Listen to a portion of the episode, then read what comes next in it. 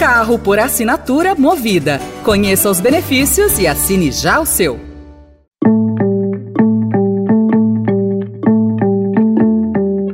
Olá, começa agora mais uma edição do Notícia no seu Tempo, um podcast do Estadão para você ouvir as principais informações do jornal. Esses são os destaques do dia. Milley toma posse, diz que não há dinheiro e anuncia tratamento de choque. Black Friday morna acende alerta para as vendas no Natal. E Ministério de Minas e Energia descarta risco de novo rompimento em mina da Braskem. Especialistas discordam. Hoje é segunda-feira, 11 de dezembro de 2023. Estadão apresenta Notícia no seu tempo. Y lamentablemente tengo que decírselos de nuevo, no hay plata. La conclusión es que no hay alternativa al ajuste y no hay alternativa al shock. Naturalmente eso impactará de modo negativo sobre el nivel de actividad, el empleo, los salarios reales, la cantidad de pobres e indigentes. Habrá esta inflación, es cierto, pero no es algo muy distinto a lo que ha pasado en los últimos 12 años.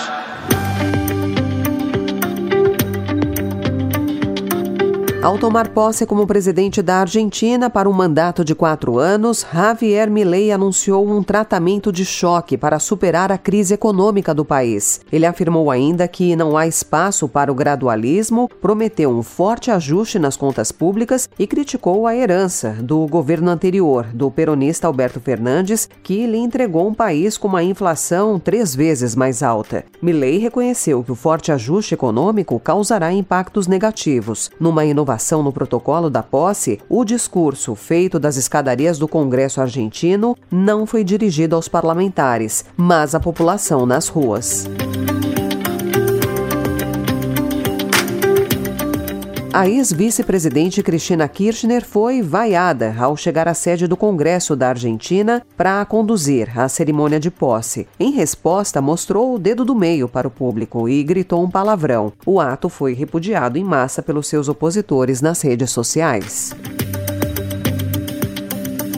A presença do ex-presidente brasileiro Jair Bolsonaro chamou a atenção na posse de Javier Milei. Embora não tenha cargo de chefe de Estado, o brasileiro se sentou ao lado de líderes em exercício da América Latina e da Europa, enquanto Milei fazia o seu primeiro discurso.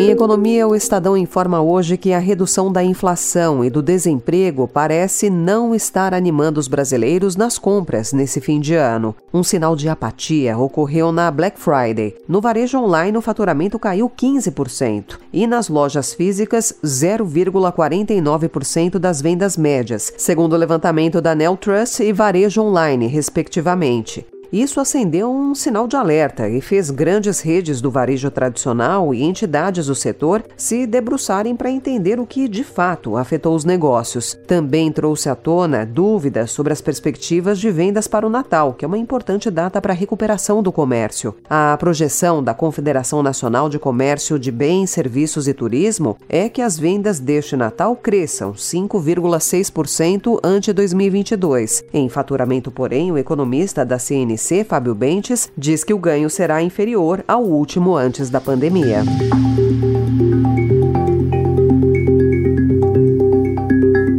Publicada em agosto, a resolução número 23 da Superintendência Nacional de Previdência Complementar, que é um órgão ligado ao Ministério da Previdência, reduz as possibilidades de penalização administrativa contra gestores de fundo de pensão acusados de irregularidades. A redação estabelece como ato regular de gestão qualquer medida tomada de boa-fé, na prática, é preciso agora comprovar que investimentos lesivos às finanças dos beneficiários foram feitos com a intenção de prejudicá-los. O órgão afirmou que a norma visa assegurar atuação garantista e republicana e segue manual de melhores práticas de entidades internacionais. Danilo Martins, que é ex-procurador-chefe da Previc e autor da resolução, não se manifestou, alegando que há um processo administrativo em curso. Críticos disseram, porém, que a resolução é uma blindagem depois da Operação Greenfield, que investigou desvios nos fundos de pensão. A Advocacia Geral da União confirmou a abertura de um processo contra Martins e disse que não pode divulgar detalhes até a conclusão.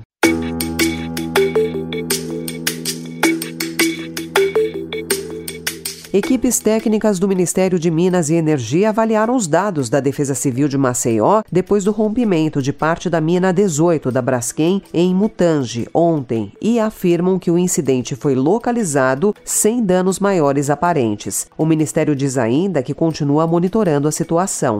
Especialistas ouvidos pelo Estadão fazem ressalvas e afirmam que os impactos nas outras minas também têm de ser considerados. O rompimento foi confirmado pelo prefeito de Maceió, João Henrique Caldas, nas redes sociais. Pessoal, passando aqui informações para vocês acerca da mina 18 aqui no Mutange. Estamos sobrevoando a área e como vocês podem perceber, nós temos um nível de afundamento ali onde aconteceu o rompimento da mina. Essa é a situação atual. Caldas solicitou uma reunião em caráter de urgência com o governador de Alagoas, Paulo Dantas, em busca de soluções com a participação do governo estadual.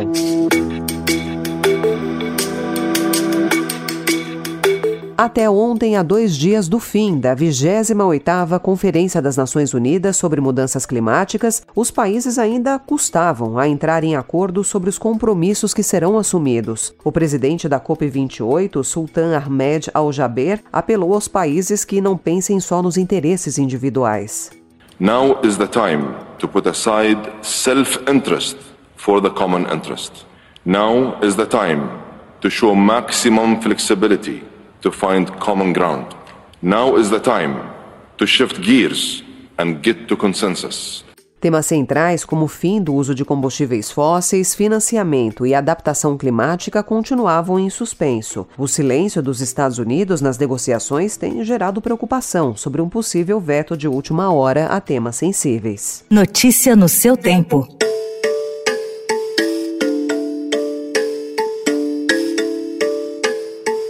Um trecho de 8 quilômetros dos contornos de Caraguatatuba, na rodovia dos Tamoios, será entregue até o fim deste mês, na tentativa de melhorar a fluidez do trânsito nessas férias de verão no litoral norte de São Paulo. A obra, que inclui túneis, facilita o acesso de quem vai para Ubatuba, na mesma região. A entrega do trecho total em obras está prevista para novembro do ano que vem, mas a concessionária vai antecipar a entrega parcial da obra a pedido do governo do estado. A expectativa é de que a liberação amenize os congestionamentos que acontecem na chegada da Tamoios ao litoral paulista. Essa foi mais uma edição do Notícia no seu tempo, com apresentação em roteiro de Alessandra Romano, produção e finalização de Mônica Herculano. O editor de núcleo de áudio é Manuel Bonfim. Você encontra essas notícias e outras informações em estadão.com.br. Obrigada pela sua escuta até aqui e uma excelente semana. Você ouviu Notícia no seu tempo.